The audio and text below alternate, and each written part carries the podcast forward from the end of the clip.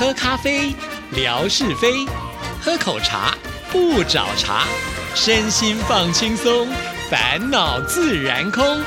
央广即时通，互动更畅通。亲爱的听众朋友，大家好，欢迎收听今天的央广即时通，我是谭志毅。在星期一的时候呢，呃，乐祥的信件还没有念完啊，所以我们今天呢，赶紧继续的来看这一封信件。那这一段他提到了，看到越南美霞听友分享胡志明市二零二三年旅游展览会，现在有好多的表演啊，特别的热闹。载歌载舞，真的是一片欢乐海洋。现场有好多越南的民族服装，五彩缤纷，还有很多日本、台湾、新加坡以及欧洲各国的旅游宣传版。如今摆脱了疫情的影响，各国之间可以自由旅行了。充满热带风情的越南，一定可使每一位来到越南的游客玩得非常的尽兴。感谢美霞的拍摄。是啊，其实很难想象以前美霞不爱拍照哈，现在是很认真的拍，只要拍了都会传给志毅啊。那当然志毅呢就呃很开心的分享给大家看。对，其实说到了旅展啊，它是一个呃可以呢就是去逛啊，同时呢还可以抢到便宜的好机会。呃，像在台湾时不时也会举办一些旅展啊。其实旅展它卖的不只是国外的这些观光啊，甚至有一些呃这个自己在地的观光饭店呢，他们也会推出呃，就是比较便宜的餐券呐。那像纯哥啊，他以前都会去抢这种呃餐券哈，然后再去大快朵颐哈。其实呃，说到这样子的一种旅展呢，确实会带给大家呃刺激消费的一种心情，因为你去逛的人多半就是想要出去嘛。那这个时候刚好可以趁机会抢到到比较好的价格啊。那说到了现在是一个后疫情的时代嘛啊，所以各国呢都已经开始变得可以去这个观光。旅游，再加上呢，呃，前两年到三年的时间，很多人原本呢要出国的预算都没有花掉啊。那现在呢，累积了两三年之后呢，那个呃能量就可以一次大爆发啊。所以呢，大家都说现在是一种报复式的旅游哈，就是前面不能让我玩，现在我就可要玩的尽兴啊，会有这样子一种心态。因此呢，最近常常会在新闻媒体上呢看到啊，某某机场啊，就是因为啊太多的人出入境了啊，所以导致过海关。的时候呢，就会大排长龙啊，甚或是有些人可能呢原本约好的呃这个接驳车啊，都会超过时间了哈，会有类似像这样的一个情况。从这些就可以看得出来啊，其实人真的是很喜欢旅行的啊，因为呢到不同的国度会有很多的新鲜感，然后呢你可以你去享受不同的这种文化，还有他们的风景啊，生活是美食，都可以带给自己一趟呢非常棒。的享宴哈，其实说到志毅呢，也是很向往。可是我自己呢比较懒哦，就是没有做太多的计划。因为我常常觉得出国旅游嘛，这个一定要先做好规划啊。平常可能这个工作完了回家之后就很累啊，所以什么事情都想不到，就没有办法去享受这样子的旅游了。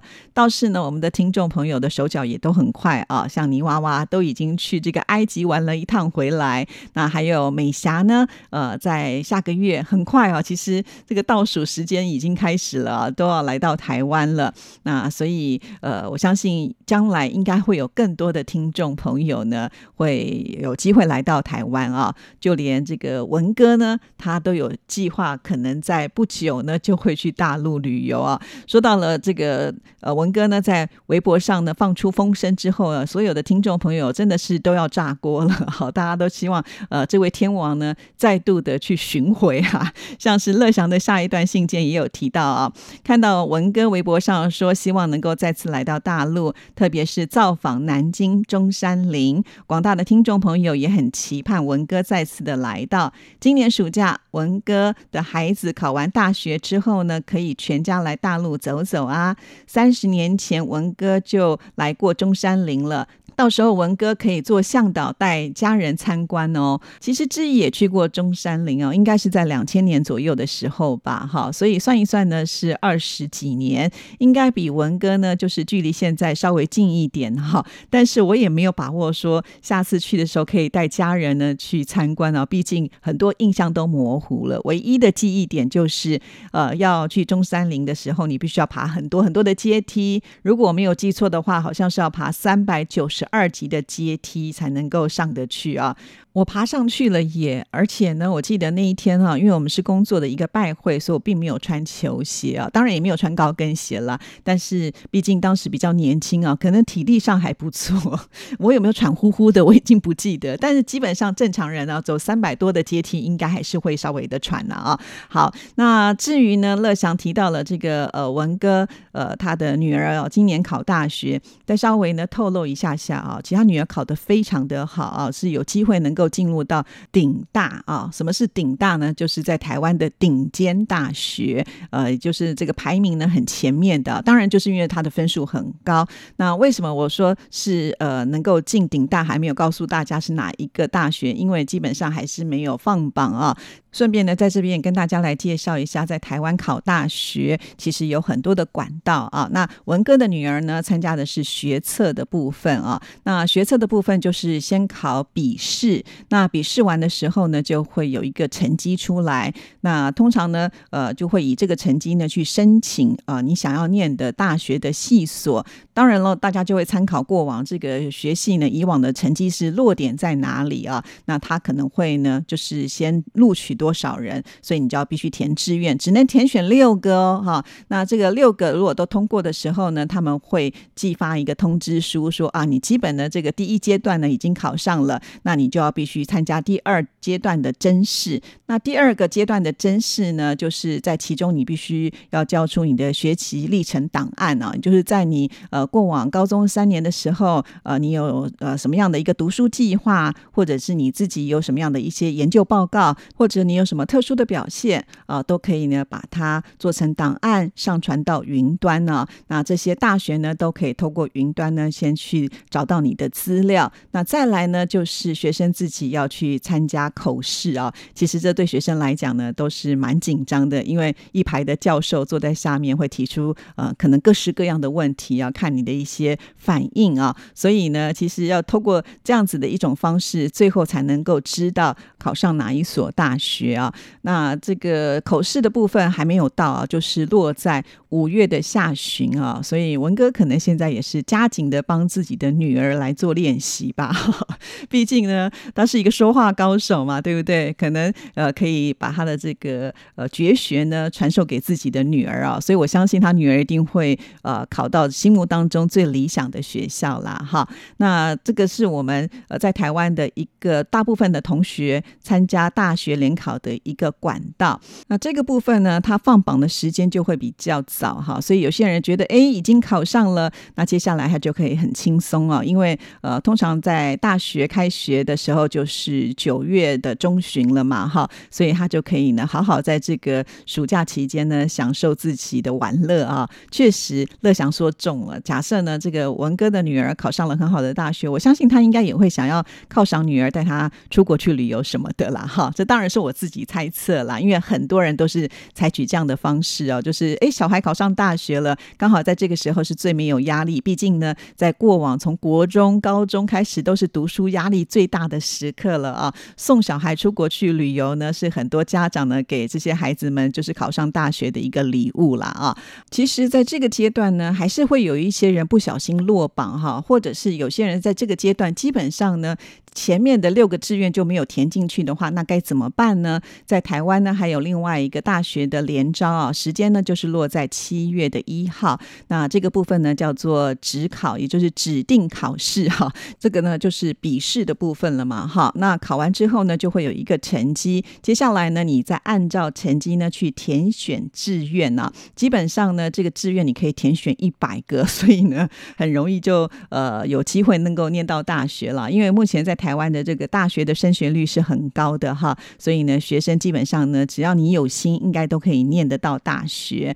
那如果参加职考呢，它是最后一波的考试了啊，所以呢，放榜的时时间也比较晚一点点，所以难免呢，在心情上就没有办法像前面已经考上的人来的这么的轻松啊。其实还有更早就已经知道考上大学的，这个是繁星计划。那繁星计划呢，就是基本上在高中三年呢，每一次。考试的成绩都非常的好，是顶尖优秀的学生。那他也有参加学测啊。那不过呢，就是因为呃，他们就是会由学校来推荐，所以基本上呢，他们呃可以说是不用参加呃口试的部分，呃，只要他的这个学测的成绩呢，呃，到达就是这些大学的要求的话呢，就可以直接录取了哈。所以有很多人想要拼繁星，因为它是最简单啊，又可以最快速考上大学的方式。好，那刚才呢，志毅讲的呃都是。呃，就是一般的高中生，他们进入到一般的大学啊，走的是比较学术研究方面的部分。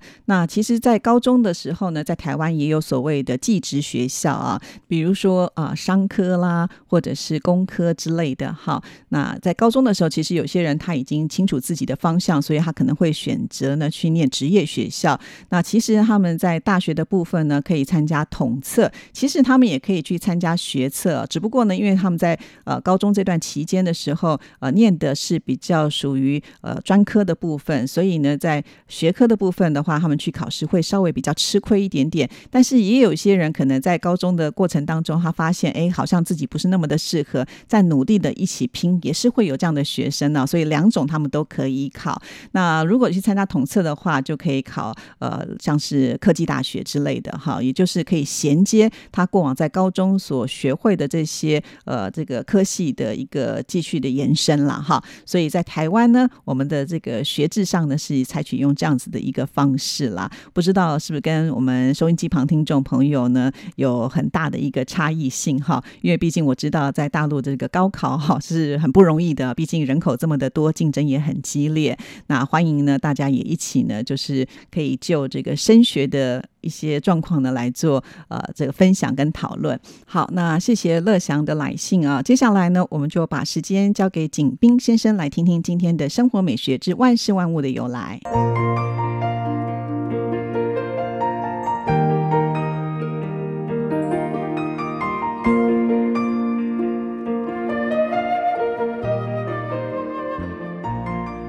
亲爱的朋友，你们好，央广即时通有你。有我，幸福又快乐。刨根问底，探究万事的来龙去脉，追本溯源，了解万物背后的故事，万事万物的由来。欢迎您的收听，我是景斌。今天我们说说遥控器的由来。电视机刚发明出来的时候，人们开关电视机或者选择频道，都依靠手动的方式，十分不方便。美国一家电子公司的阿尔德勒博士，为解决开关电视机和选择频道不便的问题，发明了一种远距离有线遥控装置，并称之为“懒骨头”。但他后来发现，有线遥控也不是很方便，于是他利用自己的丰富知识，尝试研制以光来操控电视机的遥控器。后来。阿尔德勒又相继推出了用无线电遥控和依靠声音来遥控的遥控器。遥控器问世后，受到人们的热烈欢迎。1956年，阿尔德勒经过多次实验，选定了超声波作为遥控媒介，制成了超声波遥控器，解决了遥控器易受干扰的问题。20世纪80年代后。随着集成电路技术和红外线技术的发展，一种新型的红外线遥控器诞生了。红外线遥控器基本不受外界的任何干扰，遥控范围又局限在一间屋子里，所以受到人们的广泛欢迎。亲爱的朋友，万事万物的由来，感谢您的收听，关注支持谭志毅，你的笑容更灿烂，你的心情。更美丽。再见。